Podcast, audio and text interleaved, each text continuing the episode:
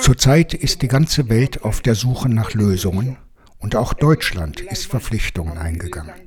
Auf dem Weltklimagipfel haben sie gesagt, sie werden keine fossilen Energieprojekte mehr unterstützen. Der Umweltaktivist Sheikh Fadewat aus dem Senegal, Gründer der Organisation Sisutura, verfolgt aufmerksam, wie sich Länder wie Deutschland für das Klima engagieren. Etwa beim Klimagipfel 2021 in Glasgow, bei dem sich mehr als 40 Staaten und Entwicklungsbanken verpflichtet haben, kein Geld mehr in fossile Brennstoffe zu stecken, darunter auch Deutschland. Deswegen ist es für uns unverständlich, dass Olaf Scholz jetzt in den Senegal kommt und mit unserer Regierung eine Partnerschaft knüpft. Es scheint, als ob Deutschland seine eigenen Verpflichtungen vom Weltklimagipfel nicht einhält. Olaf Scholz hat den senegalesischen Präsidenten Macky Sall im Mai 2022 besucht, drei Monate nachdem Russland in die Ukraine einmarschiert war. Bei seinem Besuch bekundete er Interesse daran, senegalesisches Gas auch nach Deutschland zu importieren.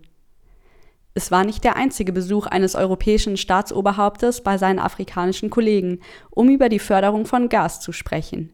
Frankreich umgarnt algerische Gasfirmen, die Europäische Union wirbt in Nigeria für die Übergangsenergie Gas und Italien hat gleich mit vier afrikanischen Staaten Verträge geschlossen.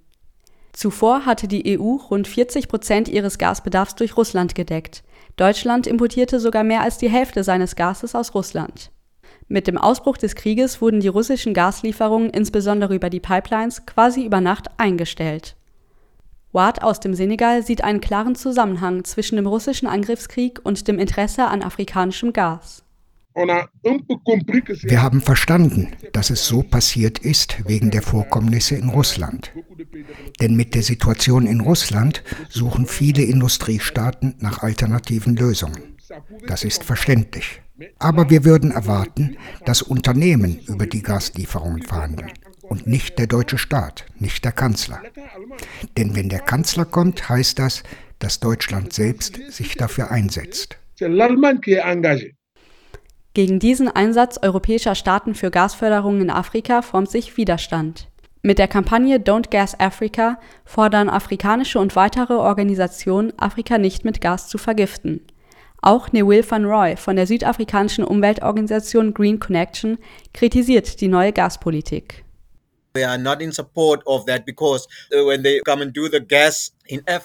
Wir unterstützen das nicht, denn wenn sie Gas in Afrika fördern, tun sie das ohne Respekt für unsere Existenzgrundlagen und unsere Umwelt.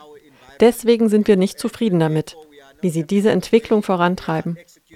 Und die traurige Realität ist, dass unsere Regierungsvertreterinnen und Ministerien zustimmen und den Firmen erlauben, hier ihre Aktivitäten auszuüben. Sie stellen Gas als Transition Fuel ein Brennstoff des Übergangs dar. Aber wir glauben nicht, dass Gas eine Brückentechnologie ist, die Teil ist von einer Partnerschaft des gerechten Wandels. Wir sind nicht mit der Verwendung von Gas einverstanden und wir sprechen uns gegen dieses falsche Narrativ aus, das Sie jetzt predigen. Uh, Was dieses Narrativ von Gas als Brückentechnologie im Senegal anrichtet, lässt sich am besten am Grand Tortue Ameyim Projekt erzählen. Auf dem Meeresboden zwischen Senegal und Mauretanien wurde vor ein paar Jahren Gas entdeckt. Mittlerweile hat das britische Unternehmen BP mit anderen Investoren dort schwimmende Plattformen aufgebaut. Das erste Gas soll noch dieses Jahr gefördert werden. Keine gute Nachricht für die vielen Menschen, die in der Region vom Fischfang leben, sagt Sheikh Fadewad. Ces deux pays, que ce soit la Mauritanie et le Sénégal, surtout dans cette zone, diese Zone zwischen Mauretanien und Senegal ist sehr fischreich. Aber da, wo sie die Plattform aufgestellt haben, gibt es einen Bereich, den wir Diatara nennen. Es ist ein Gestein, wo sich viele nahrhafte Fische tummeln. Alle Fischer kennen den Ort. Er gibt ihnen alles an Nahrung, was sie brauchen. Aber leider haben sie gerade dort das Gas entdeckt und die große Plattform aufgestellt.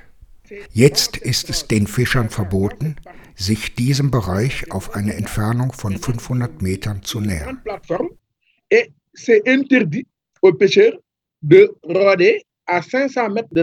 Schon in den vergangenen Jahren bekamen die senegalesischen Fischer immer mehr Konkurrenz von ausländischen Fischerdampfern, die viel größere Schiffe und Netze hatten als die einheimischen Fischer mit ihren bunt bemalten Holzbooten. Der Druck wird durch die Gasfirmen noch größer. Weil die Fischerei vielen Menschen Arbeit gibt. In Saint-Louis zum Beispiel, wo das Gas entdeckt wurde, sind mehr als 5000 Boote registriert. Jedes Boot beschäftigt 30 bis 40 Menschen. Die illegale Migration verstärkt sich, weil die Leute keinen Fisch mehr haben, weil sie nicht mehr in die fischreichen Zonen wie Diatara kommen. Es sind Leute, die das Meer gut kennen. Sie haben keine Angst davor. Was bleibt ihnen noch übrig? Sie nehmen ihr Boot, mit dem sie eigentlich fischen gehen, und sie suchen andere Leute, die eine Überfahrt bezahlen und bringen sie nach Europa.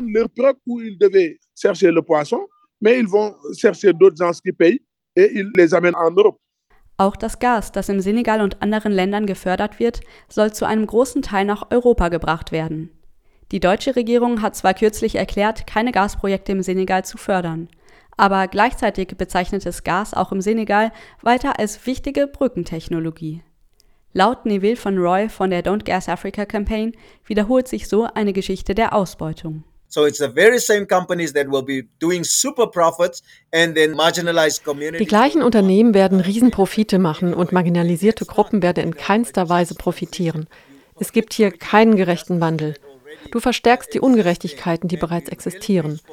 Wir predigen eine inklusive Energieversorgung, die von den Bürgerinnen vorangetrieben wird.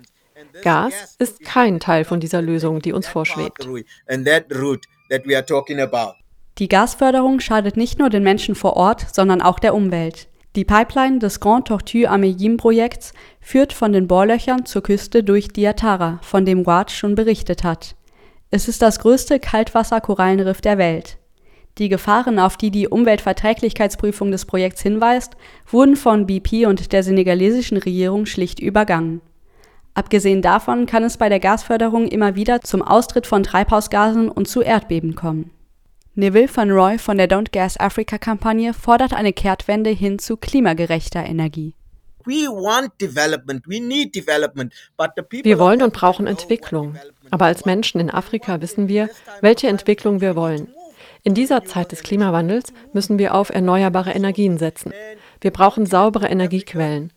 Der afrikanische Kontinent hat ein enormes Potenzial für erneuerbare Energien.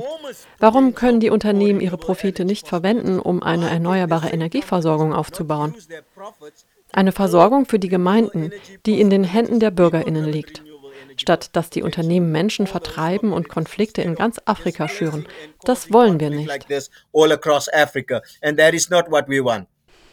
Er sieht die europäische Gasindustrie in der Verantwortung für aktuelle Konflikte, etwa bei der ECOP Ölpipeline in Ostafrika oder dem bewaffneten Konflikt im Norden Mosambiks, wo es ebenfalls große Gasvorkommen gibt. Statt einer Gasförderung, die von europäischen Unternehmen und Staaten vorangetrieben wird, spricht sich Van Roy dafür aus, dass die Menschen vor Ort über ihre Energiequellen selbst entscheiden. Dazu gehört auch, dass sie das Geld verwalten, das durch die Ressourcen unter ihrem Boden und vor ihren Küsten eingenommen wird für ihn ist klar, dass sie weisere Entscheidungen treffen und so endlich selbst von der Energiepolitik ihrer Regierung profitieren könnten